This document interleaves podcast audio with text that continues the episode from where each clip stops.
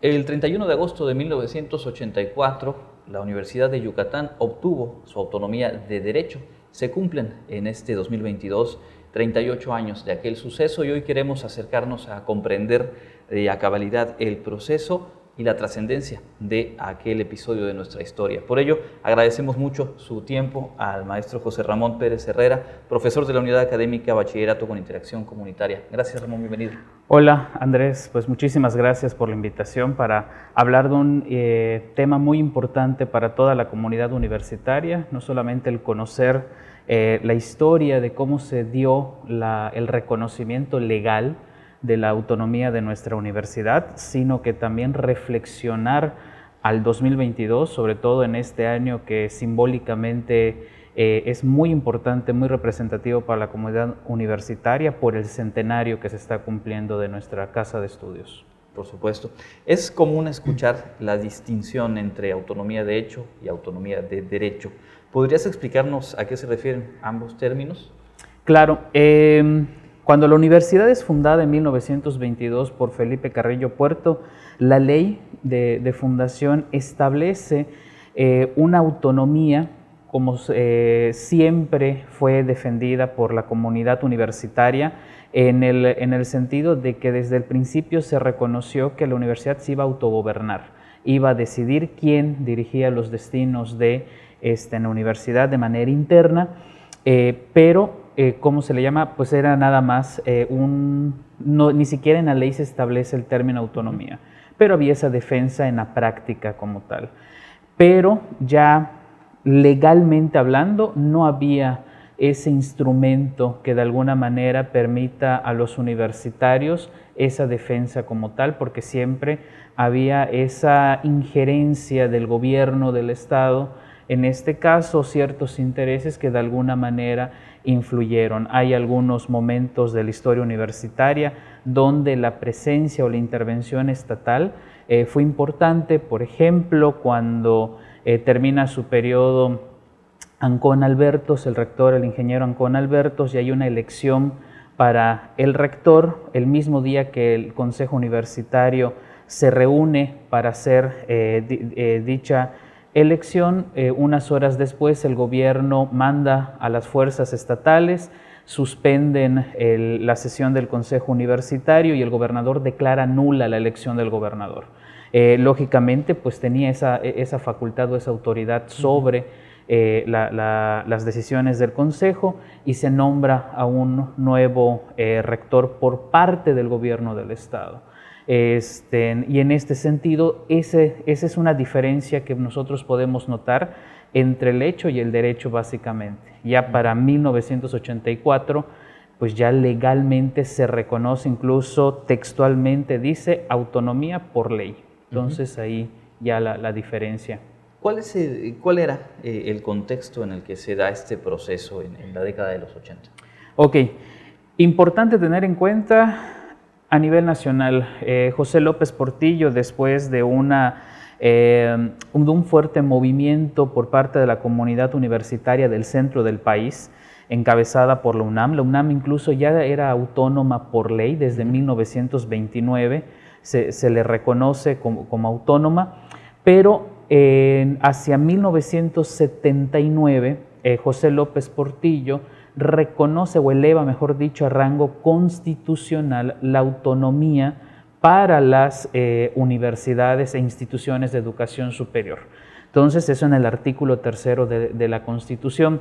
Esto ya permite, lógicamente, un reconocimiento a profundidad de fondo sobre la, el carácter autónomo que pueden tener las instituciones eh, de educación superior, universidades o institutos, eh, como se llamen, dependiendo del nombre pero ya en, ese contexto se va a dar ese eh, proceso de autonomía de nuestra universidad.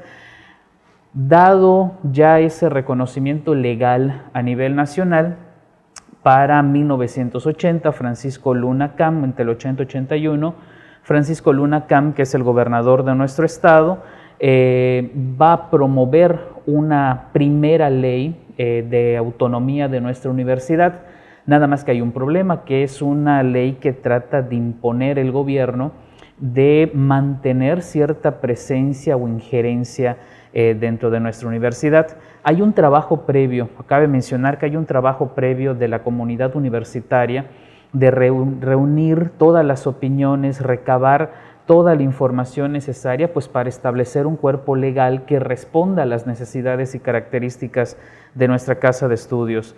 Y en este sentido es enviado al gobernador bajo la promesa de que lo iba a revisar y en caso necesario hacer algunas adecuaciones. Eh, al final pues tiene como que esa facultad en ese momento el gobierno. Sin embargo, básicamente ignora la propuesta de los universitarios y envía un proyecto de ley que nada responde a, eh, ese reconocer legalmente la autonomía, porque la universidad siempre había declarado que era autónoma desde su fundación. Este, y en este caso es enviada al Congreso, lo aprueba el Congreso, 11 votos contra 4 votos eh, se, logra aprobar dicha ley. Sin embargo, los universitarios eh, no aceptan esa imposición, incluso recurren al, recurso legal del amparo eh, para de alguna manera que no pueda proceder dicha ley, no se pueda aplicar. Al final, con el paso del tiempo, los meses, la resistencia de la comunidad universitaria, de las autoridades universitarias, pues no permite la aplicación como tal de la ley. Ya está vigente, incluso se publica en el diario oficial, pero no logra aplicarse. Cuestiones de la política de ese momento en nuestro estado, Luna Cam renuncia y eh, llega a, la conclusión de, su mandato y es eh, gobernador Alpuche, que tampoco igual situaciones eh, de la política interna no logra concluir su, gobierno y es cuando Víctor Cervera Pacheco es nombrado eh, gobernador. Y la relación entre la comunidad universitaria y Víctor Cervera pues va a ser de alguna manera mucho mejor que con la que se tenía con, con Luna Cam. Hay un cierto entendimiento y ya en este sentido la comunidad tomando como antecedente el primer anteproyecto que había elaborado, es que se hace una, eh, una nueva propuesta. En este caso, incluso para darle una mayor difusión de lo que se estaba planteando, eh, que se integraran más voces al anteproyecto, que se escuchara toda la comunidad universitaria, que esto hay que destacarlo, me parece, me parece un ejercicio valioso, importante y hay que valorarlo en su justa dimensión en ese momento, porque el rector, ya en ese momento el ingeniero Álvaro eh, Mimensa Cuevas, eh, eh, pues estudia el anteproyecto considerando el anterior y se, a sugerencia de él, el Consejo nombra a nueve personas, este, integrantes del Consejo, tres directores, tres consejeros maestros y tres consejeros alumnos, que tenían que ser de diferentes escuelas o facultades para que integraran esa comisión y puedan hacer un estudio mucho más sesudo, mucho más eh, profundo al respecto. Una vez alcanzado ese estudio, pues incluso se publica en, los diarios de circulación local para que la sociedad en general, y este es, un, este es el punto que quiero destacar, al final la universidad es de la sociedad. O sea, la universidad le responde a la sociedad yucateca y eh, la sociedad tiene la oportunidad de conocer cuál es la propuesta de los universitarios y se abre un espacio, un periodo de tiempo donde se reciben comentarios, observaciones que puedan nutrir mucho más eh, el anteproyecto, el, proyecto de, que se estaba planteando. Y esto ya una vez concluido ese ejercicio muy valioso y a destacar, es ya enviado al, gobernador Víctor Cervera, él en su calidad de gobernador del estado, envía el proyecto de ley al Congreso local y es aprobado el 31 ya, como está establecido, 31 de agosto de 1984. Estamos hablando que del 79 al 84 es todo un proceso, eh, en este caso, hay que decirlo, de resistencia, eh, de promoción, de apertura, ¿sí? y donde pues ya queda establecido, reconocido, mejor dicho, el, carácter de, autónomo. Hay algunos que podrán decir, más que otorgar, se reconoció legalmente. por esta cuestión de que la comunidad siempre ha apelado a la idea de que desde mi ley fundacional está establecido que me voy a autogobernar, voy a elegir a, mis propio, a, mi propio rector, etc. Pero bueno, ya la historia nos ha dicho que en ocasiones se daba esa intervención de los gobiernos estatales. Este proceso deriva entonces ya en esta autonomía de derecho y en ese sentido, ¿cómo caracterizar la naturaleza de, esa propia autonomía de, nuestra casa de estudios? De nuestra casa de estudios en cuanto a su autonomía, eh, para comenzar, la ley eh, está formada por seis títulos. Eh, lógicamente, cada uno de esos títulos aborda una cuestión legal importante desde cómo va a ser el gobierno de nuestra universidad, quién es la máxima autoridad, quién preside el Consejo Universitario, qué es sobre quién recae la máxima autoridad de nuestra universidad, cómo va a estar integrada. Por ejemplo, la cuestión del patrimonio, que ese es uno de los puntos eh, muy importantes eh, de toda institución autónoma que puede manejar su patrimonio como tal, la capacidad jurídica que tiene, que esto es también otro eh, eh, tema relevante dentro de la autonomía. Esos puntos van siendo establecidos a lo largo de esos seis títulos, integrado por 34 artículos, y hay siete transitorios, donde se establecen eh, ciertos parámetros en los cuales se da esa transición de Universidad de Yucatán a Universidad Autónoma de Yucatán.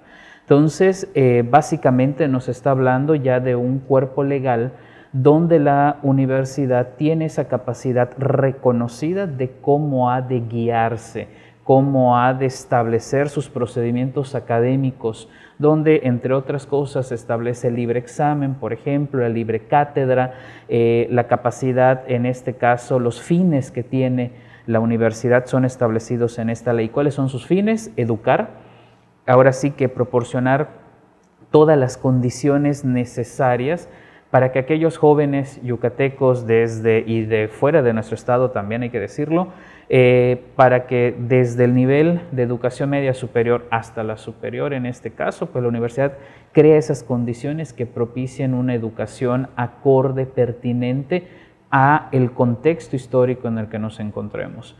Eh, también la investigación, que ese es uno de los elementos más importantes que tiene toda universidad, toda, eh, toda institución de educación superior, eh, llevar a cabo, fomentar la investigación es imprescindible porque genera el conocimiento. Entonces, eh, esa es una de las tareas más importantes que tiene nuestra universidad, la cual hay que cuidar muchísimo. La comunidad, en este caso, de alguna manera está inserta en esos procesos de investigación y que mucha de la investigación que se realiza tiene un impacto no solamente local o regional, sino también nacional, incluso internacional en actualidad.